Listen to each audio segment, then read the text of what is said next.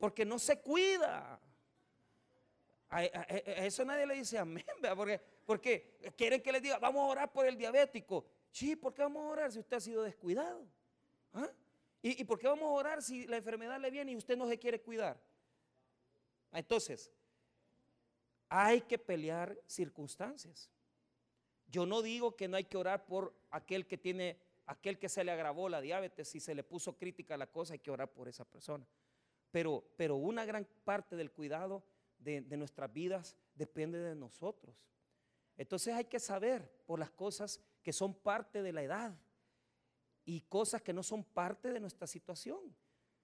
Entonces, el que tiene dolor de rodillas, el que tiene dolor de, bisagra, o sea, como se le dice, o sea, usted ore, dígale al Señor, dame fuerzas.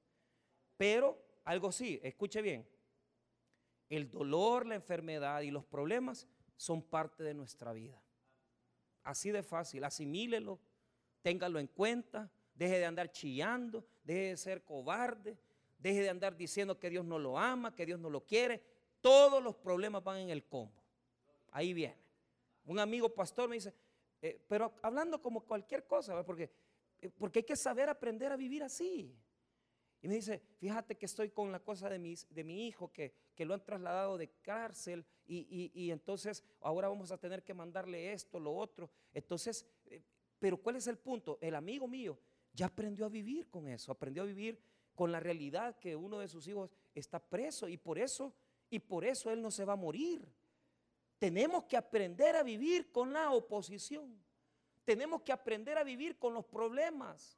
Tenemos que aprender a vivir con la dificultad.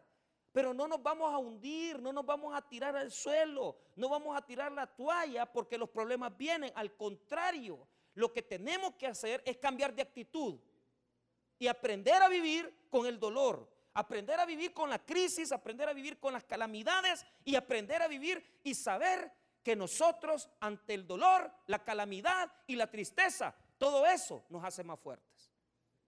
Así de fácil, diga conmigo, nos hace más fuertes. ¿De qué manera?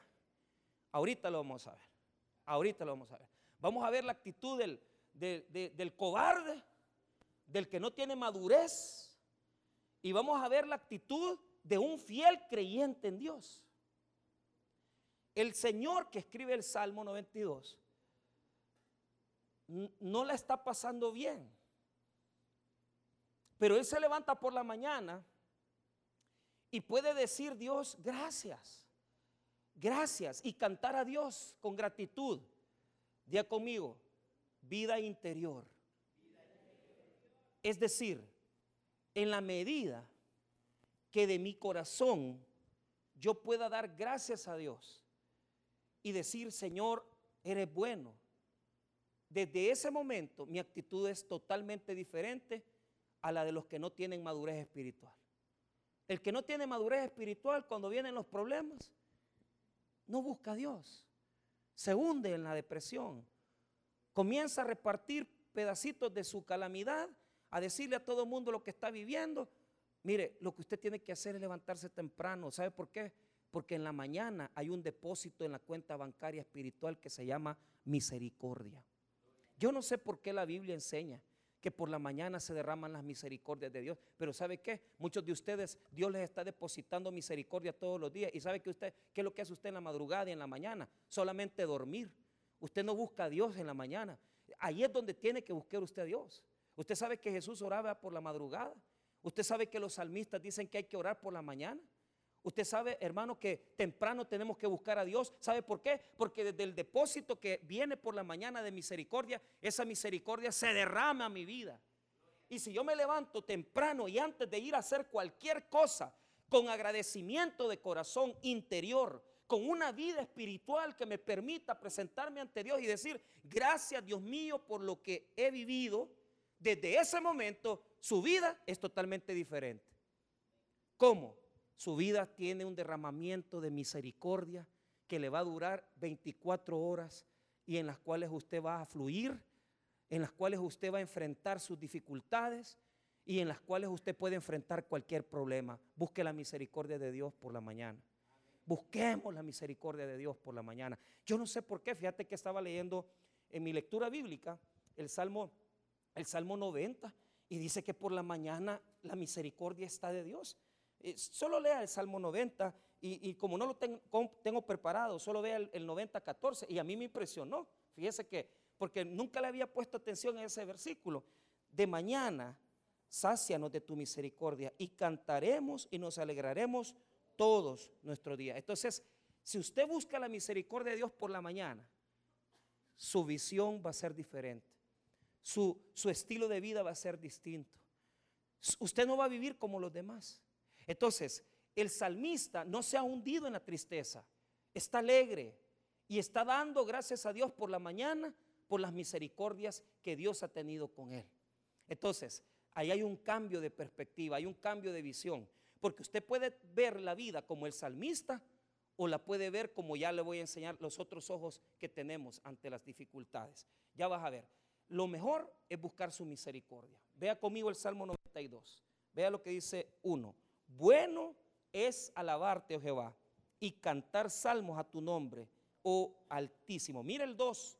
Anunciar por la mañana tu misericordia y tu fidelidad. Qué precioso. ¿eh? Anunciar por la mañana tu misericordia. Otra vez nos dice el Salmo 90, el Salmo 92, nos habla acerca de esa misericordia matutina que debemos ir a recoger.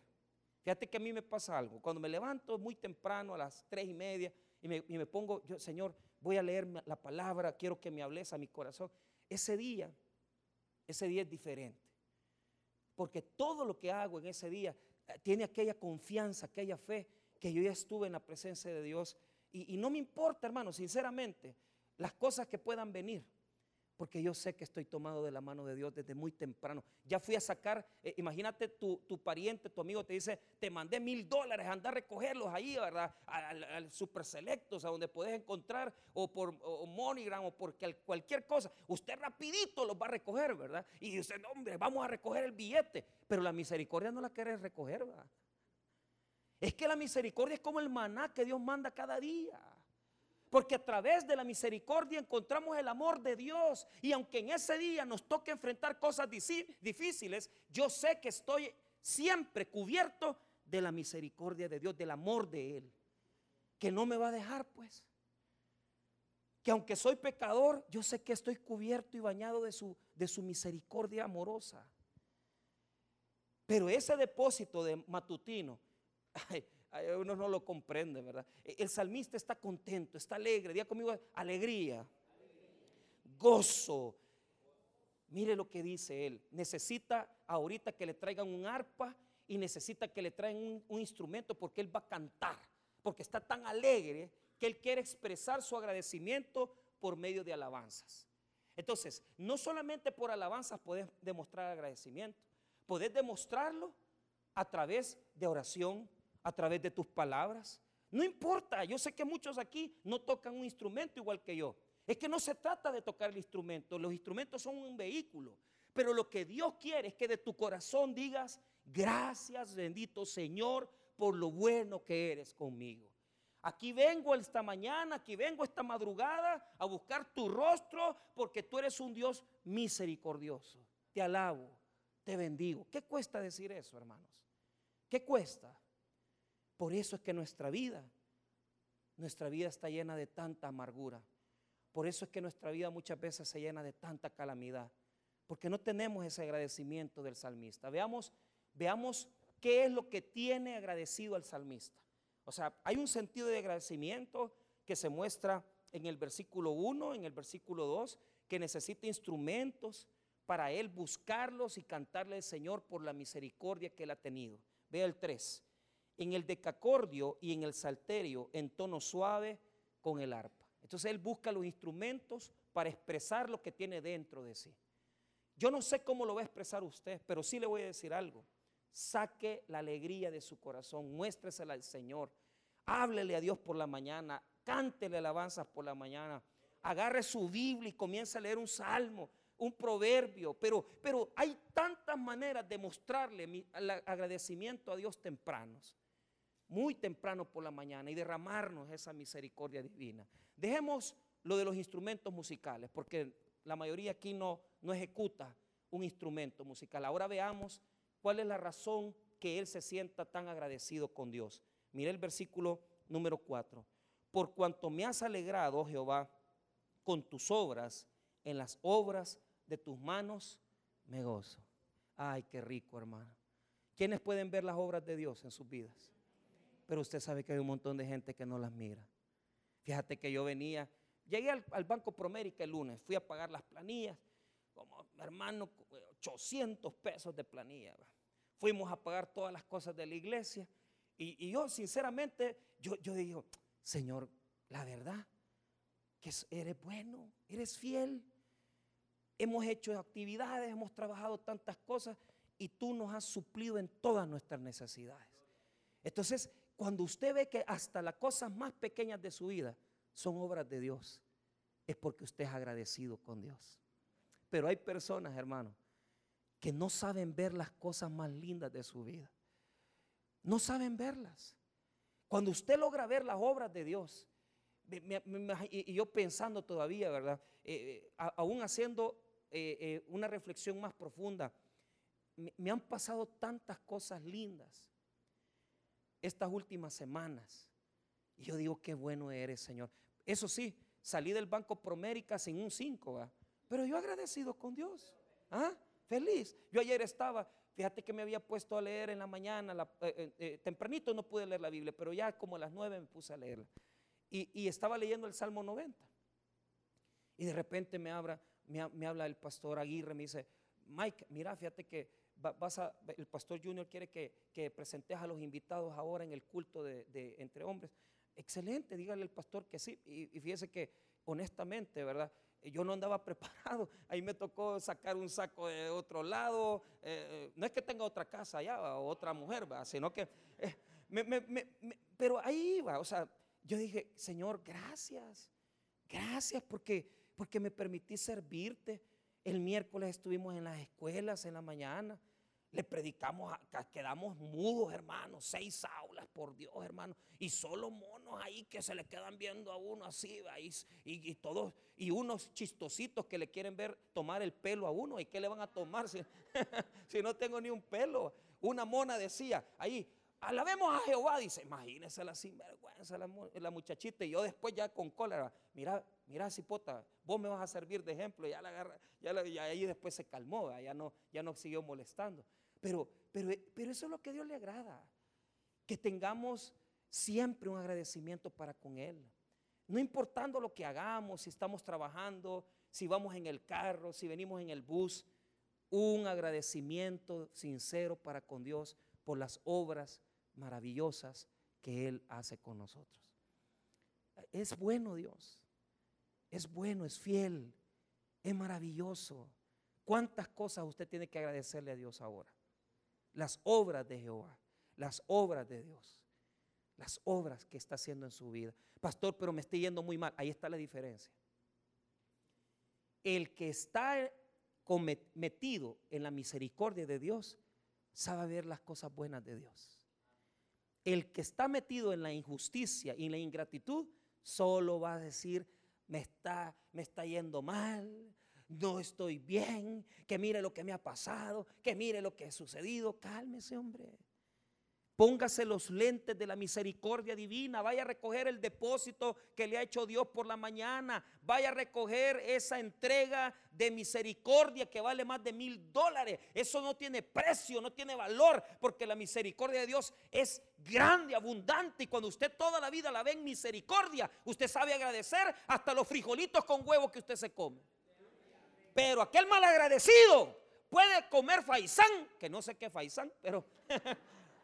y nunca le va a agradecer a Dios porque no tiene la misericordia, no logra ver las obras y maravillas de Dios. Y ahora viene esa, esa ingratitud y ese agradecimiento. Veamos el, el segundo párrafo. El párrafo de la segunda parte de la alabanza está desde el verso 5 hasta el verso 9. Y en este párrafo encontramos la actitud de los malos y cómo nosotros tenemos que enfrentar esa situación. Entonces vea, si usted no tiene agradecimiento, su vida va a estar llena de amargura, tristeza y de envidia. Y se va a llenar de un montón de cosas que no sirven para nada. Pero cuando usted tiene misericordia y agradecimiento, usted va a saber ver todo lo bueno de Dios. Pero note esto, se lo voy a mostrar. En primer lugar, vuelve a repetir las obras del Señor. Mire, Él logra ver hasta en la respiración. Él logra ver hasta en el hecho que, tiene sus hijos vivos, que tiene sus hijos sanos. Él, él logra ver, e, este hombre logra ver hasta en las cosas más pequeñas la misericordia de Dios. Y así quisiera yo que usted saliera de aquí, que usted logre valorar cosas pequeñas y grandes de las bendiciones divinas, aunque no lo tenga todo, aunque no tenga plata, aunque en esta noche tal vez no tiene todo lo que usted quiere, pero sepa ver las obras de Dios.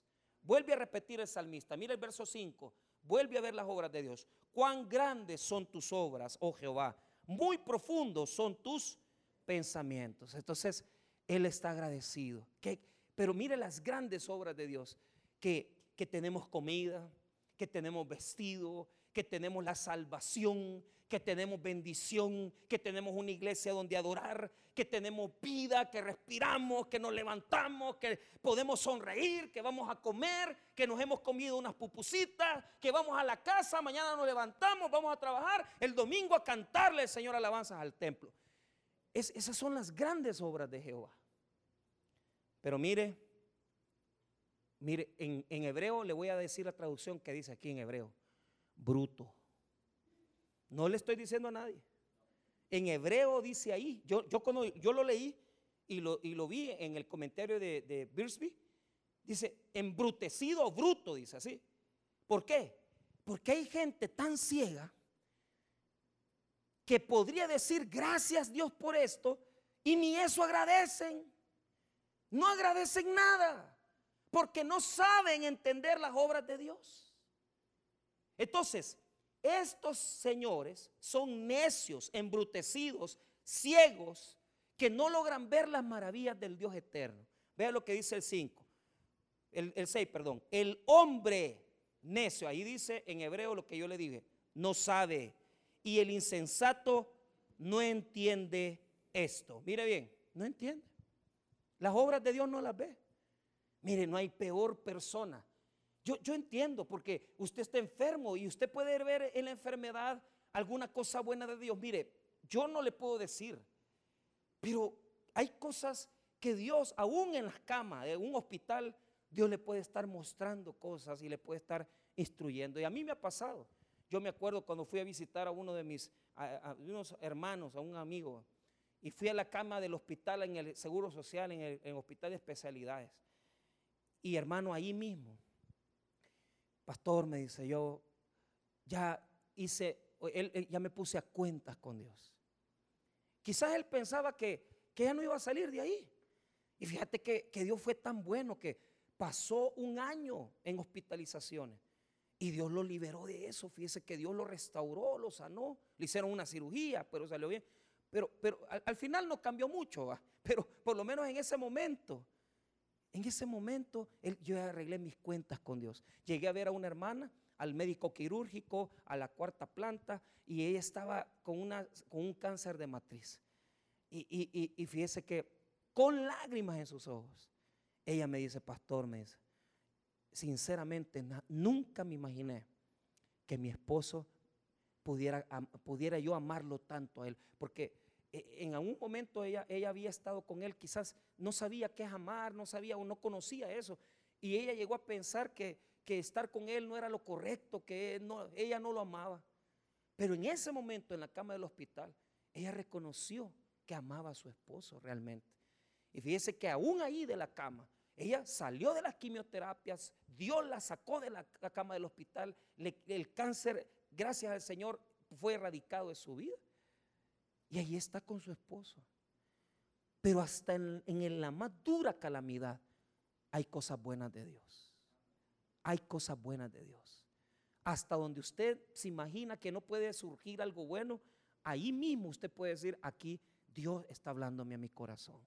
Y, y, mira, yo no sé cómo te va a hablar. Imagínate los casos que yo te he puesto de estas dos personas hospitalizadas que ahí mismo se arreglaron con Dios y reconocieron sus maravillas. Pero tal vez usted que no está en la cama de un hospital, que usted está sano, que está ahí, debería ser más agradecido, hombre. Pues debería de ser más agradecido. Debería de cantar más, debería de estar más elevando súplicas a Dios, agradecido por lo que usted tiene y porque no está mal en un hospital, en una cama, porque no está quebrantado de salud. Dele gracias. Pero a veces no vemos.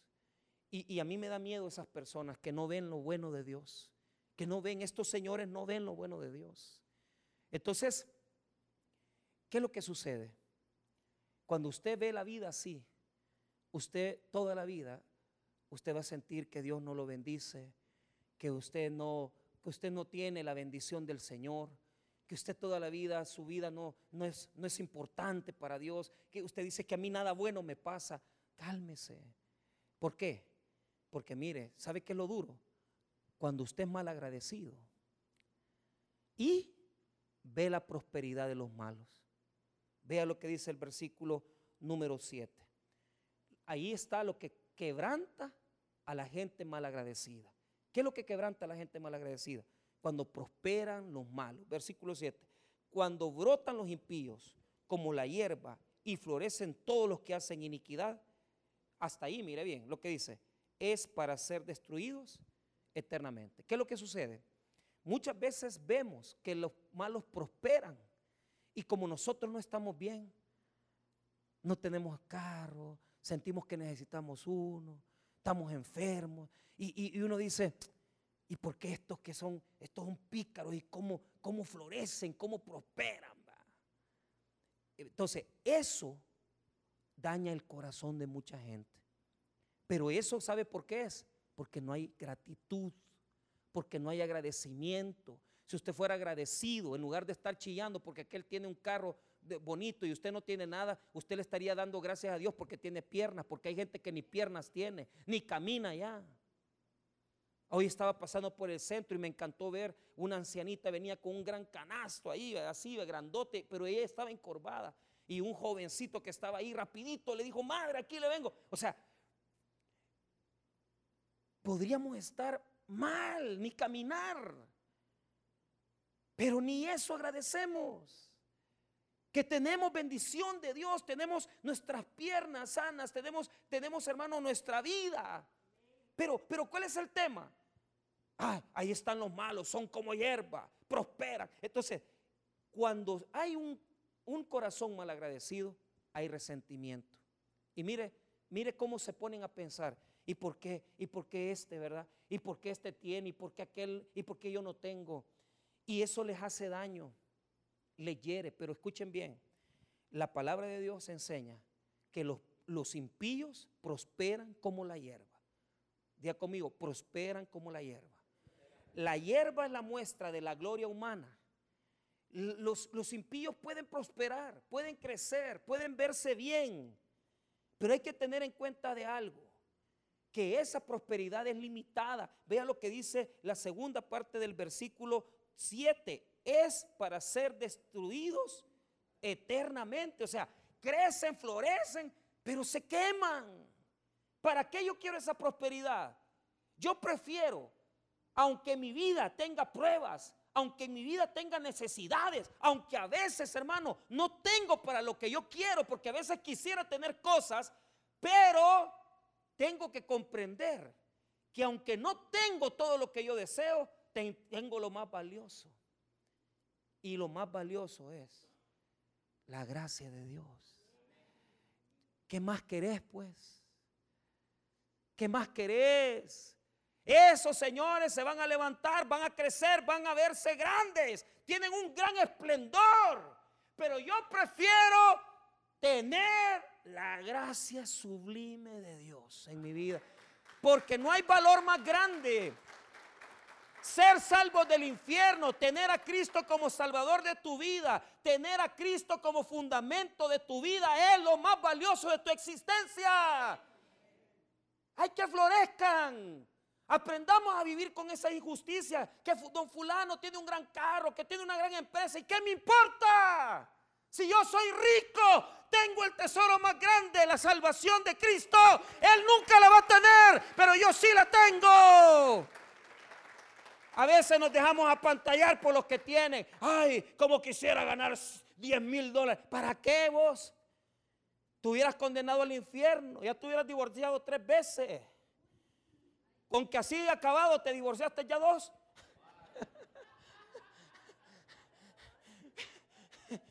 ¿Para qué pues? El pisto nos corrompe. El pisto nos arruina. Muchas veces, no a todos. Yo no digo que el tener dinero es bueno. El tener plata es bueno, pero pero pero el problema es que muchos no podemos tener porque no sabemos no sabemos el valor de lo que es tener a Dios en nuestras vidas. Y si nos dan un poquito más, nos enloquecemos, perdemos el rumbo, nos vamos de la iglesia, ya no estamos agradecidos, nos creemos la gran cosa. Yo tengo amigos que con un poquito que se les ha dado, se les subió la viruta. Y ahora ya ni me hablan. Ya no te acordás cuando nos hartábamos frijoles, ¿Ah? Ya no te acordás cuando eras acabado. Ni me hablan. Pero ¿sabe qué? No importa. Que fulano le hizo daño a usted, le robó una casa, le sacó la firma, la fuerza. Ya estuvo. Que mi hermano me robó la herencia. Aprendí a vivir con los malos encima. Aprendí a vivir con la prosperidad de ellos.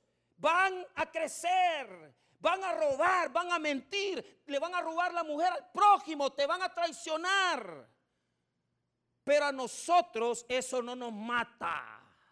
Al cristiano, las cosas malas que nos hacen, las cosas malas que nos determinan la situación de injusticia en el mundo, no nos destruye. Sino que las cosas malas que nos pasan en este mundo nos dan más fuerza para seguir adelante. Y mire lo que dice el salmista. Ellos crecen pero ¿sabe qué? Que crezcan. Porque en la medida que ellos crecen, su maldad puede tocarme, su maldad puede afectarme. Pero todo lo malo que me tiran, solo me hace más fuerte. Mire lo que dice el verso 10. Pero tú aumentarás mis fuerzas como las del búfalo, ser ungido con aceite fresco. Ellos terminarán su vida como la hierba que se seca y se muere.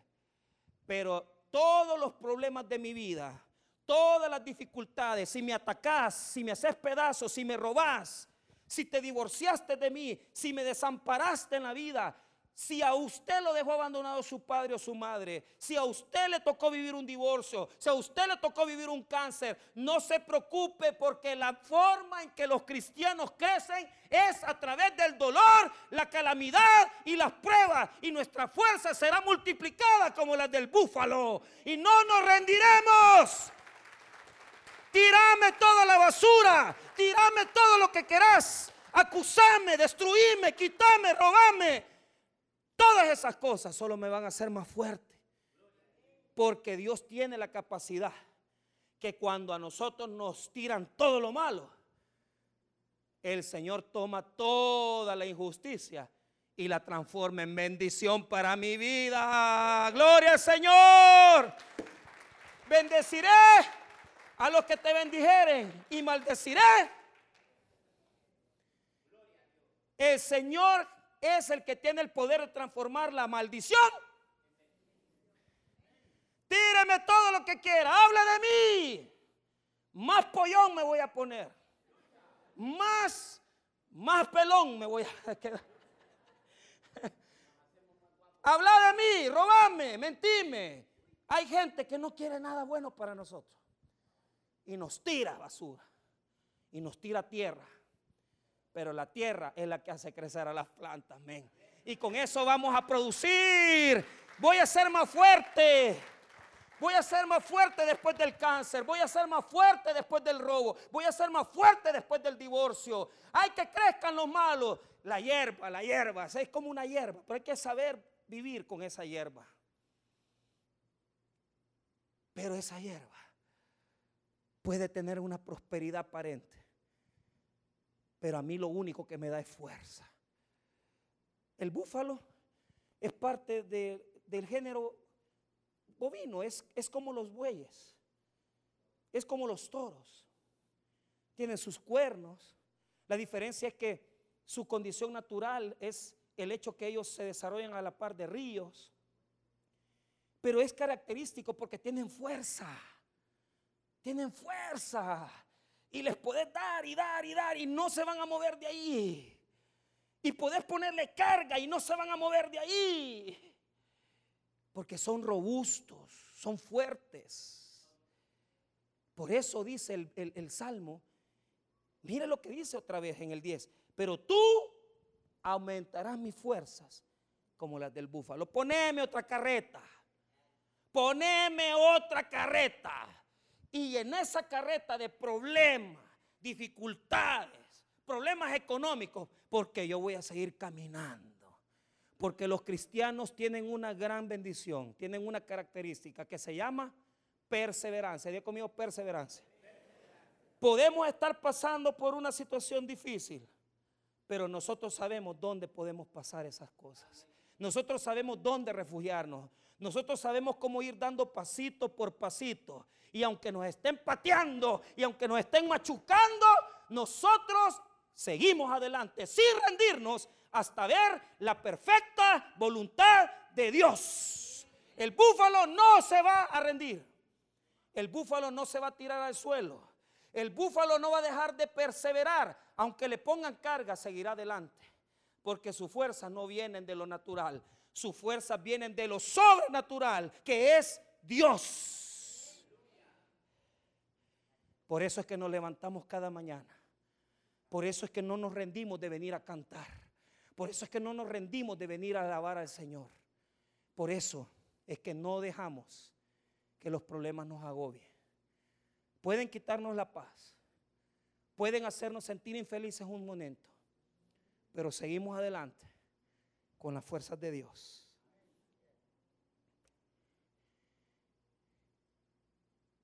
Todos esos yerberos que tienen mucho poder influencia política y dinero, a mí me salen sobrando. ¿Por qué? Porque aquí dice que ante mi Señor, don diputado y don Corte Suprema y don presidente. Venga, lee el 8. Lee el 8. Mas tú, Jehová, para siempre. Ellos se creen grandes, ellos se creen grandes árboles, pero hay uno que está por encima de ellos, que es nuestro Señor, es nuestro Salvador, el Altísimo. Nadie puede estar por encima de Dios. Y en este mundo, mientras viva en este mundo, el Espíritu Santo va a seguir siendo más grande las cosas de Dios que las cosas humanas. Por eso van a seguir sucediendo milagros, sanidades, restauración. Y aunque todo el poder se ponga en contra de un hombre, pero si Dios es el que gobierna este mundo, siempre va a estar por encima de todas las calamidades, sobre todos los obstáculos. No se preocupe, hombre. Ante la hierba, Dios es inmenso. Y lo que usted necesite, Dios puede ayudarle a resolver porque Él es el Altísimo.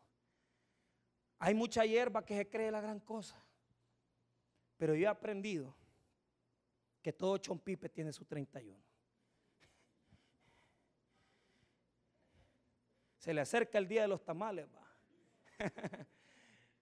Todos los malos, los perversos, todos los que han hecho mal en contra de alguien que ama a Dios, serán cocinados como chompipe.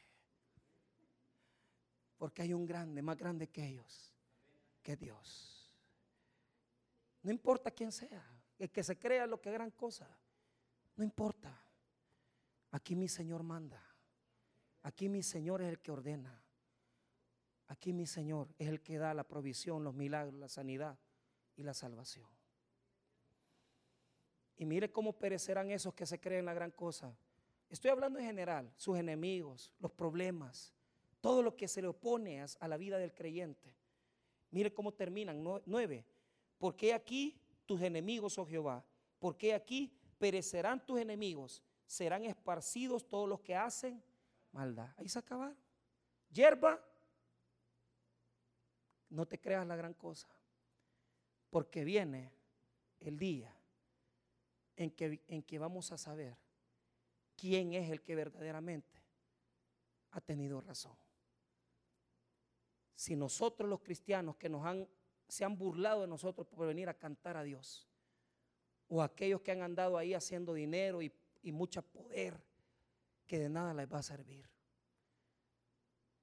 Un día va a valer que usted haya venido a la iglesia. Un día Dios le va a recompensar todas las veces que tuvo que pasar calamidades y situaciones para seguir en el Evangelio. Un día Dios le va a recompensar cada alma que ha ganado. Un día Dios le va a recompensar cada día que usted vino a servir a escuela bíblica o a ganar alma. ¿Por qué? Porque hay un Dios justo que va a tomar la hierba y la va a echar al fuego. Y va a recompensar a quienes le han servido con fidelidad y con amor. Ese día se acerca. Nunca ha estado tan cerca como hoy la venida del Señor Jesucristo. Por lo tanto, hermanos, no sean como la hierba. ¿Cómo tenemos que ser, pastor? Cerramos. Los cristianos somos como el búfalo porque nos da fuerza el dolor, nos da fuerza la calamidad, pero también somos como palmeras y somos como cedros del Líbano. Mire lo que dice el 12. El justo florecerá como la palmera, crecerá como cedro en el Líbano. Entonces, ¿cuál es la relación? La pregunta es cuál es la relación teológica. La vamos a descubrir ahorita. Vea conmigo Jeremías 17. Ya saben ustedes que en la Biblia el confiar en Dios es descrito como estar plantado junto a corrientes de aguas. Jeremías 17. Esta es nuestra fuerza. Esta es nuestra bendición. Mire lo que dice Jeremías 17, número 5, 6 y 7.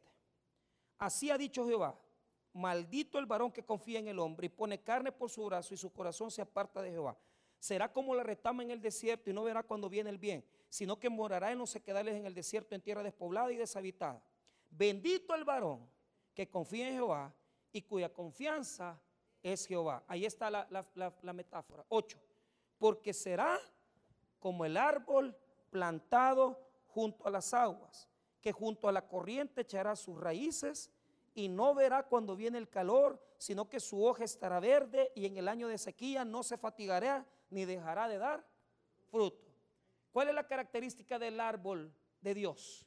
Sus raíces están junto a corrientes de aguas. Entonces, cuando una persona es retratada, una persona que confía en Jehová, es retratada en la Biblia, aparece plantado junto a corrientes de aguas.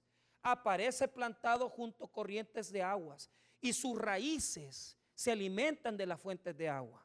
Amén. Vean ustedes por qué teníamos que leer esto. Vea conmigo el Salmo 92 nuevamente.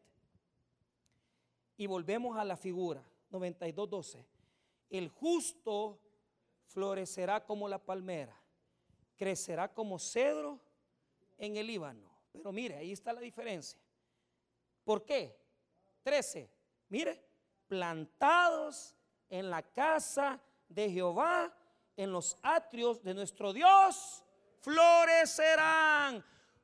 Hermanito, los palos, los árboles se alimentan de aguas nosotros nos alimentamos de la poderosa palabra de Dios, porque estar aquí, estar en el río de Dios, estar aquí es poner mis raíces en la vida verdadera que es Cristo, venir a adorarlo, venir a oír palabra, venir a servirle. Ahí estoy plantado yo, por eso voy a florecer como palmera, por eso voy a crecer hasta las alturas, porque esto es vida, hermanos.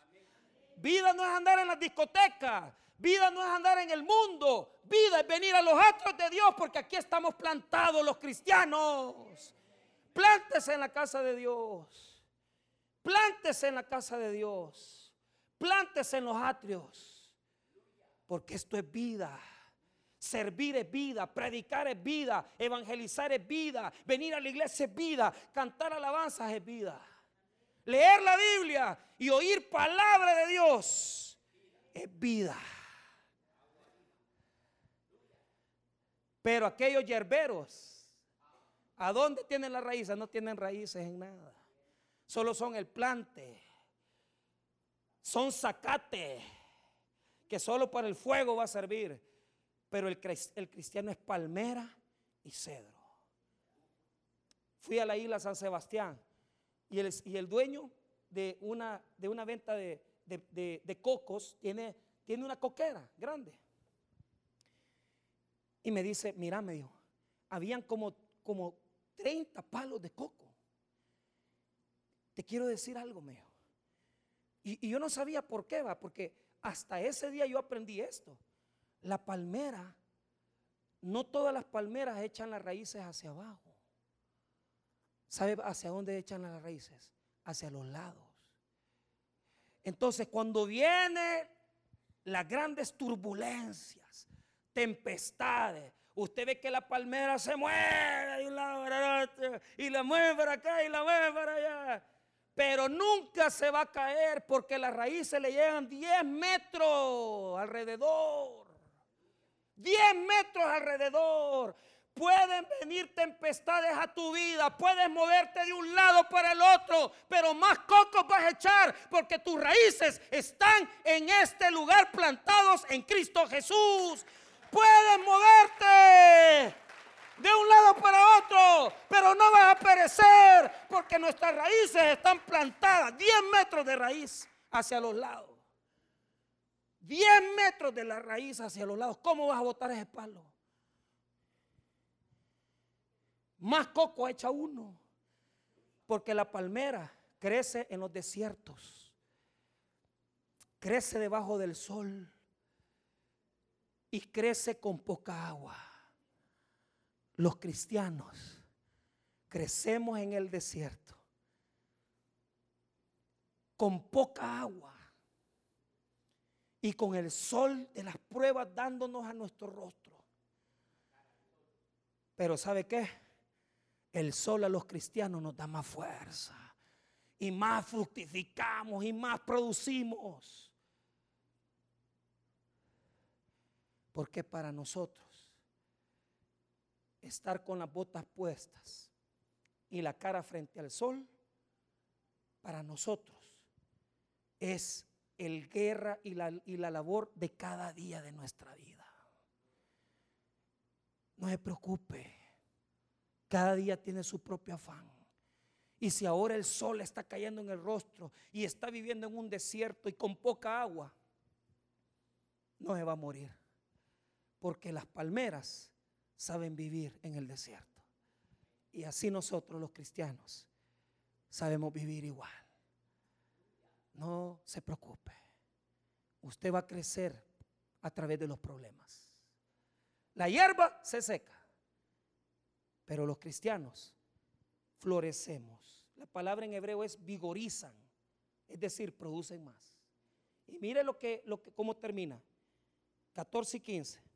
Aún en la vejez fructificarán, estarán vigorosos y verdes para anunciar que Jehová mi fortaleza es recto y que en él no hay injusticia. Palmeras de Dios, vayan y prediquen, hablen del Señor y anuncien que Jehová es el Dios de este mundo. Ustedes son palmeras plantadas en los atrios. Ustedes son quienes tienen que ir y hablar de las maravillas de Dios. Porque las pruebas y los problemas solo nos dan más fuerza y nos hacen crecer aún más grandes. Tengamos fe, porque Cristo no nos va a dejar solos, nunca. Vamos a orar, hermanos. Padre, gracias por tu palabra y tu misericordia.